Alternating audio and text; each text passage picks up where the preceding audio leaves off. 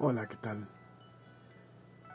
Les doy la bienvenida a este, el capítulo número 3 de la segunda temporada. Realmente les deseo toda la salud del mundo, espero que estén llegando con bien, que la pandemia no, no les haya afectado por completo la cabeza. Sé que al menos a mí sí, sí me lo ha hecho. Pero todos y cada uno de nosotros tenemos la fuerza para salir de esto. Los tiempos son difíciles. Ha sido ya una, una prolongada estadía en las sombras, pero la luz comienza a verse al final del túnel. Solo les pido un poquito más, un poquito más de tiempo, paciencia. Y mientras tanto, permítanme acompañarlos con un episodio más. Espero lo disfruten. El capítulo del día de hoy se llama Cadenas y Agua. Usualmente las leyendas están hechas de realidades distantes, de hechos perdidos, pero sobre todo de sentimientos, de emociones, ya sea de grandeza, valor o incluso perfidia y violencia, rencores tan añejos como terribles. Hay historias tan cruentas que sería mejor dejarlas en el olvido. Sin embargo, el olvido no es un concepto que vaya bien con todos los hombres, y menos aquellos obsesionados con ese pequeño cúmulo al que muchos llamamos verdad. Esos hombres están dispuestos a ir al infierno solo por saber que están en lo cierto.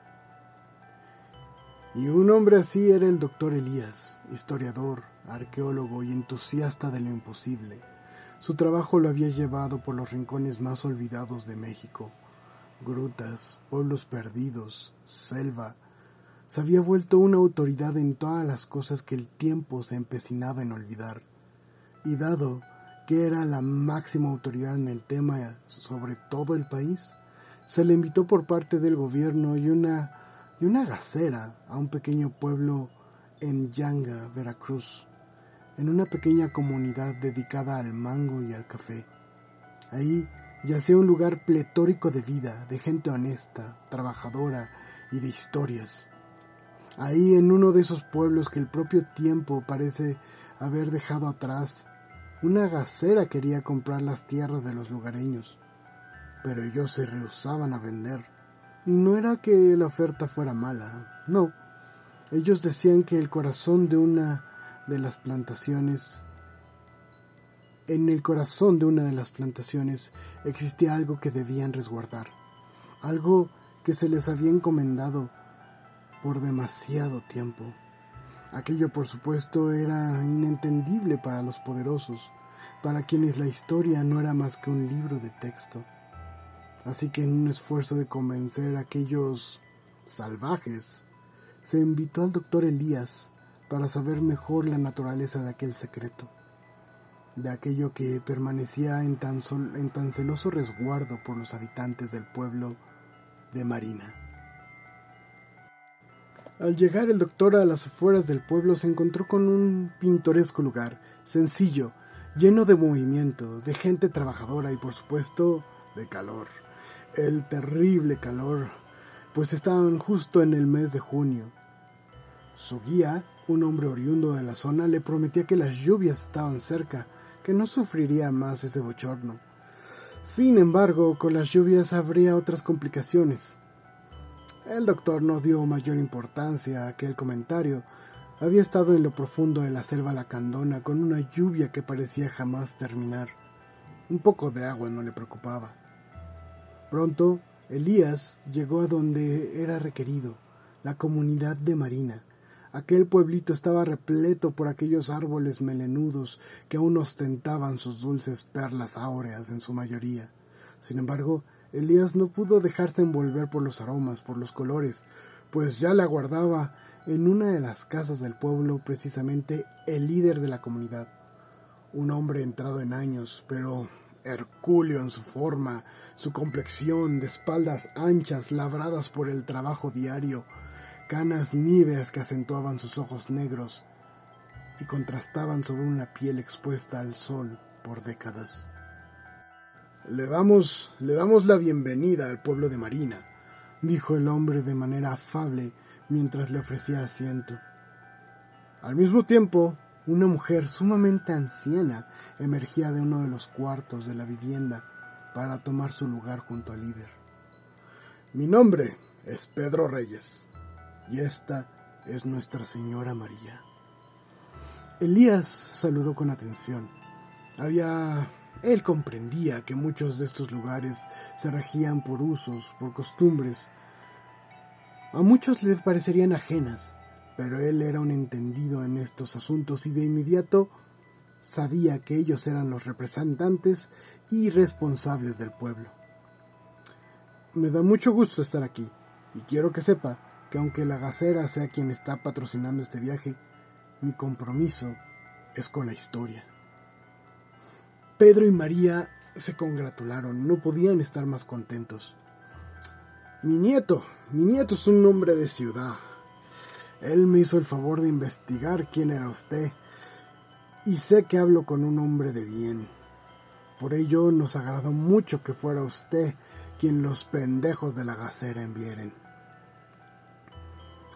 Eh, entiendo que la oferta de la gacera es bastante atractiva, dijo el doctor. Incluso algunos dirían que es mucho más que justa. Por su negativa entiendo que hay algo más valioso en este pueblo, agregó el doctor. Doctor, lo valioso es cuidar de los nuestros, dijo María, que escondía su rostro debajo de un velo negro. De inmediato, una expresión de duda allanó el rostro de Elías a lo que Pedro, simplemente adivinando aquel semblante, le dijo, ya lo entenderá, doctor. Como debía ser, la noche cayó pronto, y el pueblo tenía, pues francamente, escasas luces en las calles, por eso era mejor dejar las labores para el día siguiente. Así que guiaron a Elías a una casa, una choza de concreto, muy limpia, muy cuidada, pero y aunque ésta carecía de muchos de los servicios que pues la mayoría de los citadinos dan por sentado, era bastante acogedora. Sin embargo, el calor de la temporada se hizo presente. Aquella noche era sofocante, era como si intentara respirar de una tetera hirviendo. Pero, para su fortuna, como enviada de, los dioses, una lluvia comenzó a refrescar, primero suave y bondadosa, pero en cuestión de minutos comenzó a tomar fuerza. Pronto ya era una tormenta en toda forma, de esas que inundan no solo con agua, sino con estruendo. Y en medio de aquella tormenta, en medio de aquello, de aquel sonoro rugir, Elías creyó escuchar algo, algo que parecía estar bastante cerca. Al principio creyó que era un tintineo, el rumor de una campana ahogada. No, no, no. Aquello era algo distinto. Parecían cadenas. El doctor salió de su choza para tratar de encontrar la fuente de aquel sonido, pero el agua, la oscuridad y el viento parecían estar empecinados en negarle la verdad. Tomó una lámpara de, de entre sus cosas, pero aquello resultó inútil. Y en breve aquel sonido, que parecía tan cercano, se había esfumado. Al día siguiente, el señor Pedro lo llevó al corazón de una de las plantaciones de mango, una de las más alejadas. Ahí, a lo profundo, en un lugar pletórico de verde y amarillo, a la distancia algo se erguía, parecía ser un pequeño altar. Tenía paredes de concreto pintadas de blanco, una gran cruz como corona, ventanas claras, al, acercarse el doctor notó que en el centro de esa, de esa pequeña casa habitaba un muñón de un árbol de al menos 5 metros de, de diámetro y en medio del tronco yacía algo más, algo que no pudo identificar de primera instancia. Sin embargo, antes de poder acercarse, se dio cuenta que a la redonda de este lugar todas las plantas estaban secas. La tierra era árida. Era como si ese pequeño lugar fuera completamente distinto. Una vez estuvieron cerca, el doctor se dio cuenta que sobre aquel muñón había una especie de lápide improvisada. Sobre ella estaba escrito algo que le pareció completamente extraño. Ahí decía, Madre Chihuacoatl, perdona a vuestra hija y perdónala por el resto de la eternidad, hasta que los soles gemelos dejen de arder y el reino de las sombras se haga presente sobre el campo. Aquello era sumamente extraño, pues, pues incluso rodeando toda la estructura había una especie de cuerda de cuero añejo y ésta parecía estar cerrando la puerta. Elías, siendo quien era, comenzó a analizar la escritura. Para él era obvio que aquello era de tiempos probablemente de la conquista, aunque que los españoles usaran el nombre de Chihuacoatl era altamente irregular, y aún más en este lugar, en este nombre, la mente de Elías de inmediato comenzó a postular hipótesis la primera y más obvia, aquello era apócrifo.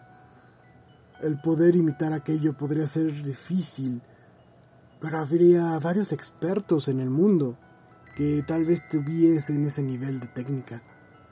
Pero, ¿lo sabría en este pueblo? ¿Qué sería aquello? Esta, mi Pachi, es la tumba de una mujer maldita. Ella, ella era niña cuando el gran imperio de Tenochtitlán fue invadido. Ahí después de la caída del imperio fue esclavizada, maltratada. Tú sabes, todas las barbaries que recibió nuestro pueblo.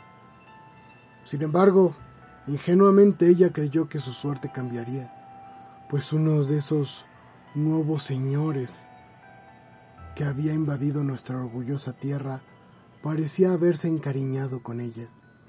Algunos dicen que la liberó. Tuvieron al menos seis chiquillos, pero aquel tipo nunca se supo si la quería. Pero lo que sí sabemos es que era un puñetero cobarde. No se atrevía a mostrar a su mujer en público la encerró en lo profundo de su hacienda junto con sus hijos, pues su sangre y piel noble no podían estar sobre ella. E incluso un día tuvo el pinche descaro de traerle una vieja venida de la misma patria que él. Ella no tenía la culpa, pero se sentía y sabía dueña de la hacienda y de todo lo que él se había robado. Cuando se dio cuenta de lo que había hecho su nuevo marido, decidió echarla a la calle, a ella y a sus hijas. no sin antes cortarle la lengua a la pobre mujer y a sus hijos, al menos a los más grandes. Elías escuchó tranquilamente aquella historia, pero Pedro no siguió Así que su naturaleza curiosa le, hizo gritar ¿Qué pasó después?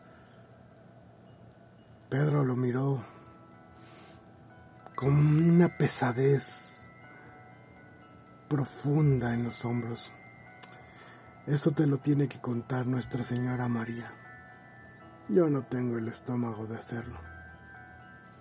Entonces el doctor vio a aquel hombre poderoso disminuirse Incluso sus manos temblaron por unos segundos. Elías, por supuesto que necesitaba saber el final de esa historia, el folclore, las leyendas, eso era lo que hacía su vida completa. Sin embargo, Reyes tenía otros planes. Antes de ir a ver a María, a Nuestra Señora María, iremos con los pescadores Algo pasó anoche y quiero que lo vea. Al alejarse de aquel recinto, el doctor, que era ante muchas cosas un científico, trató de identificar qué era esa extraña sensación que comenzaba a acumularse en su vientre. Pero no, nunca pudo identificar por qué su corazón latía tan rápido. Al cabo de poco tiempo estaba Elías ya en una humilde vivienda, no muy diferente a la que le habían prestado. Ahí estaba un hombre en cama, cubierto por una manta, parecía dormir, aunque de manera inquieta. Él no podía ver su rostro, pues lo cubrían las cobijas. Este hombre salió anoche, se acercó a la tumba que acabamos de visitar. Elías no sabía cómo aquello era relevante para la investigación, pero por respeto trató de tener paciencia. Hay algo en este pueblo, doctor, nosotros no resguardamos una tumba, decía cuando uno de los pobladores entró corriendo a la vivienda.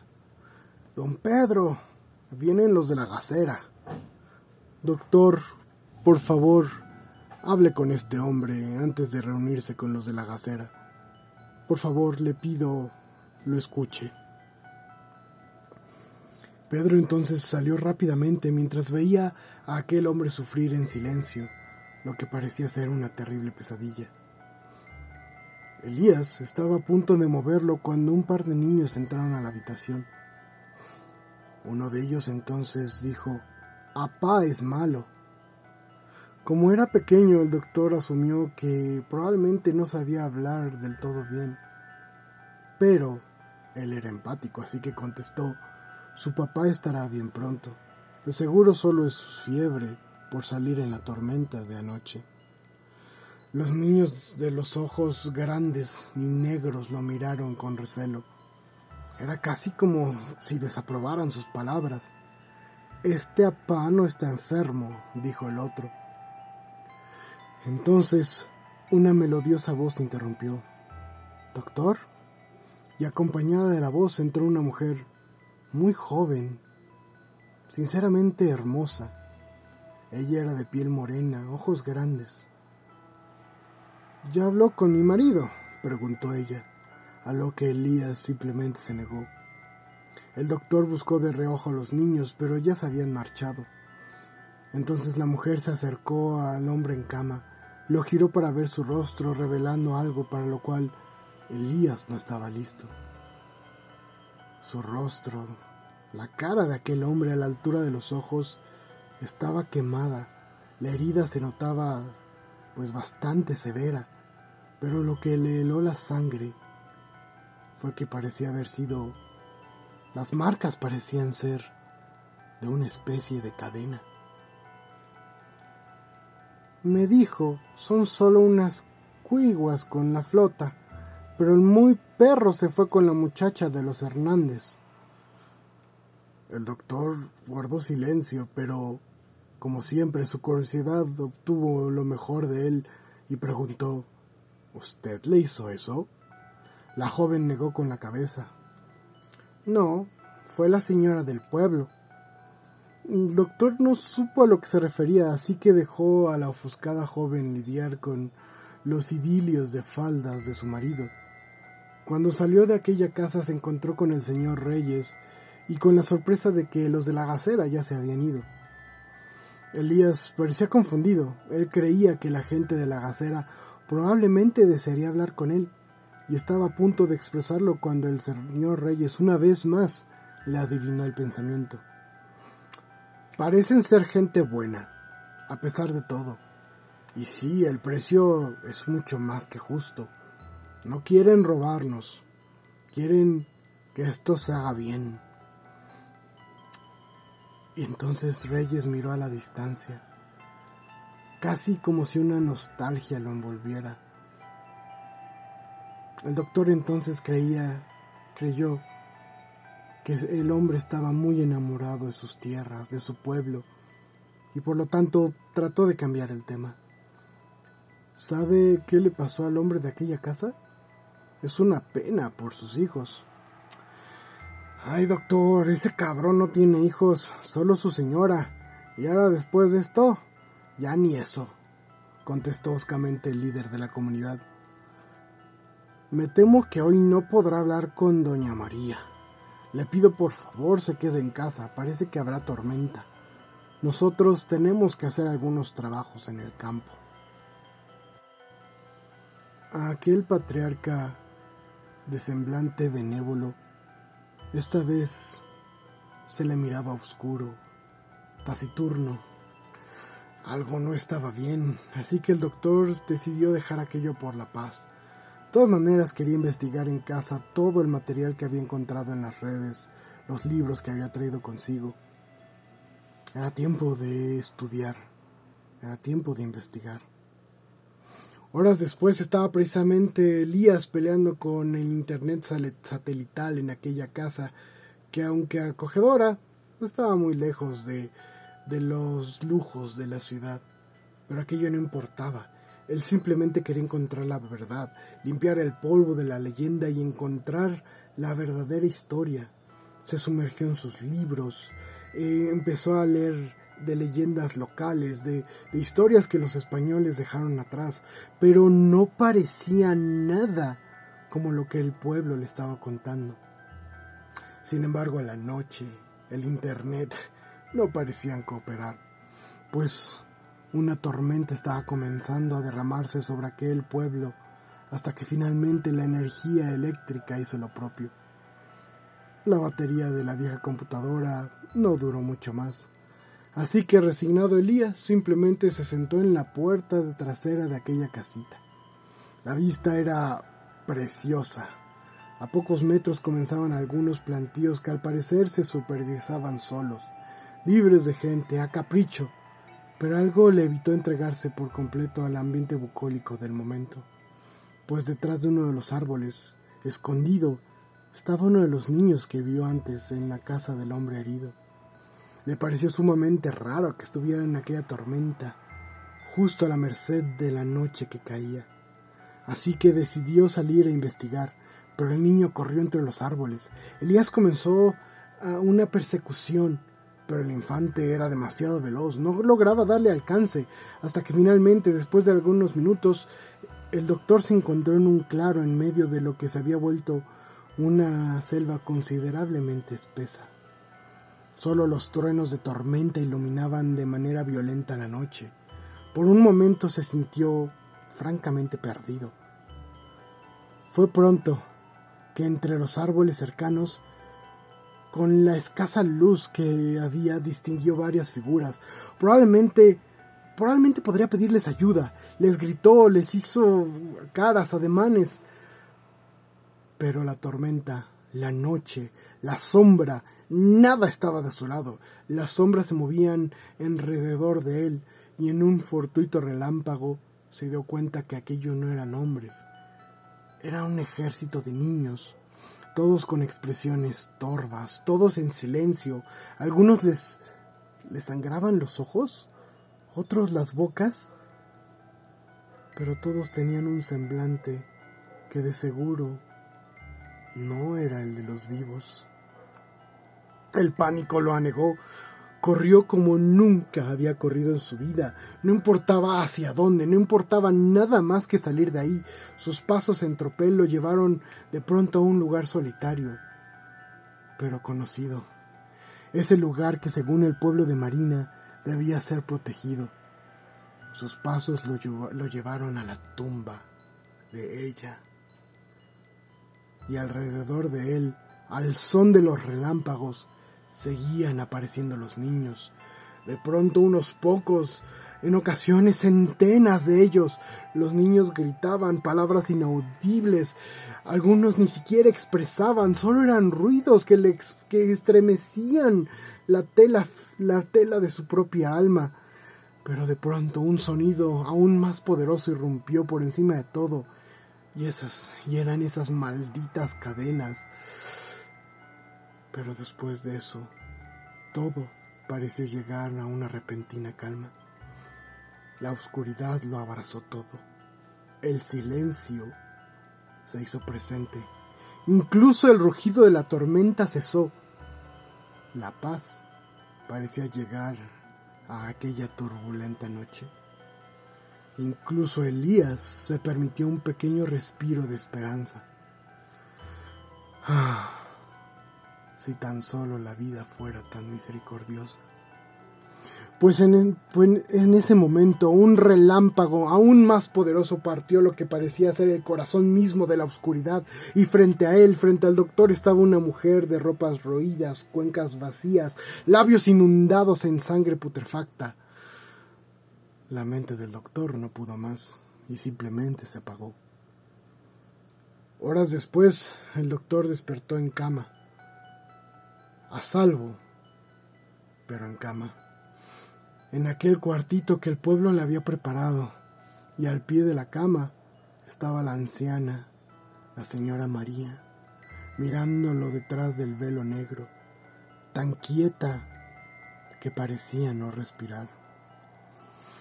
La historia que le contó don Reyes le falta un final. La voz de la anciana era fuerte, parecía resonar en los propios muros de aquel lugar, Tenía un incluso un acento conocido, familiar, pero difícil de identificar en ese momento. La española, la mujer noble, aquella que decidió cortarle la lengua a esa pobre muchacha indígena, no solo planeó eso, no, no, no, eso no era suficiente para ella. La mujer los encadenó a todos en un cuarto oscuro y los abandonó. Muchos te dirían que murieron de hambre, otros desangrados, pero la verdad es que su madre sabía que no tenían esperanza. El mundo a su alrededor se había derrumbado e incluso el cielo mismo parecía llorar para ella, pues con truenos, centellas y tormenta se lamentó. Así que en su infinita piedad ahorcó a cada uno de sus niños con las cadenas que tenía en las muñecas. Ya no podía hablar, ya no podía pedirles perdón, ya no podía arrullarlos una última vez, solamente bramaba lamentos. Al terminar intentó quitarse la vida sacándose los ojos, pero eso no fue lo que la mató. No, no, no, no, doctor. Ella se consumió en ira y odio, o mejor dicho, ella se convirtió en el odio mismo.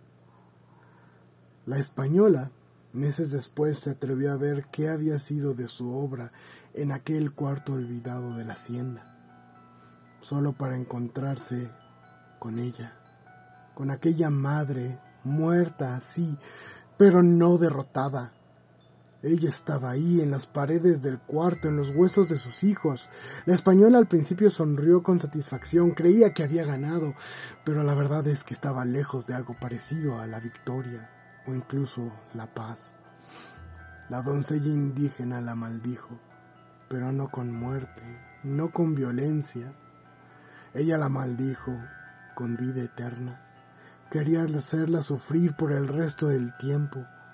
Primero la hizo ver cómo asesinaba al hombre que las había engañado a ambas. Después le arrancó el bebé que cargaba ya en su vientre y lo reclamó para ella misma. Ella era venganza, doctor. Ella es castigo.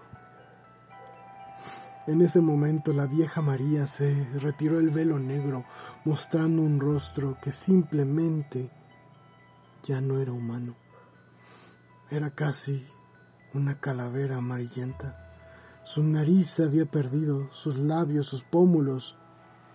Todo, todo era un desierto. Ella sí sabe de venganza, doctor. Llevo eh, peleando, lidiando con ella más de 400 años la española que aún conservaba, ya sea por maleficia o fortuna sus ojos, se permitió un par de lágrimas en ese momento. En algún momento del siglo pasado, agregó, logré atar a madre a este árbol con la ayuda de los dioses olvidados. Hoy sus niños son los que cazan por ella. Toman una o dos víctimas cada año. Nada comparado al apetito brutal de su madre. Ella es implacable. Se roba a los niños, mata a los hombres y se alimenta del alma de las mujeres que han traicionado a otras. No podemos permitirle salir. Por eso no podemos vender estas tierras ni abrir el altar. En ese momento el doctor comenzó a temblar. Sus ojos también se llenaron de lágrimas. Nada pasará si la contenemos, dijo la española. Pronto las lágrimas del doctor se volvieron tan rojas como la sangre. Simplemente se miró, se miró la mano diestra que tenía bajo las cobijas. Tragó saliva y dijo perdón. Dijo como adivinando que la vida se le iba de las manos, pues al mostrarlas le entregó aquella cuerda de cuero que cerraba las, las puertas del altar maldito.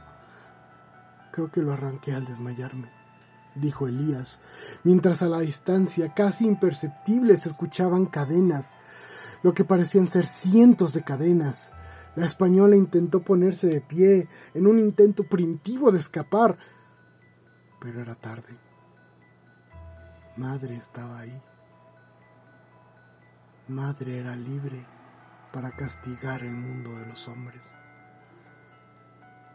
empezando por un sencillo historiador una anciana y un pueblo entero. El reino de las sombras se hizo presente sobre el campo. Espero les haya gustado este capítulo.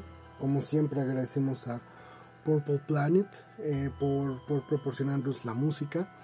Agradezco a las personas que me mandan correo electrónico eh, con sus dudas y sus presiones y ya vamos a sacar el podcast más pronto, ya, ya, ya. Pero bueno, les agradezco como, como siempre su atención y les anticipo, hay una gran sorpresa para el próximo capítulo. Este, espero me acompañen pronto. Y pues este capítulo se lo dedico a todas esas personas que no han nunca se rinden de escucharme. Los veo, los veo en las estadísticas del Spotify. Muchas gracias. Y recuerden, síganse cuidando, síganse protegiendo. Todo, todo debe estar bien. Nos, nos escuchamos hasta la próxima. Se despide Gashel en este episodio más para Dark Universes Inc. Hasta luego.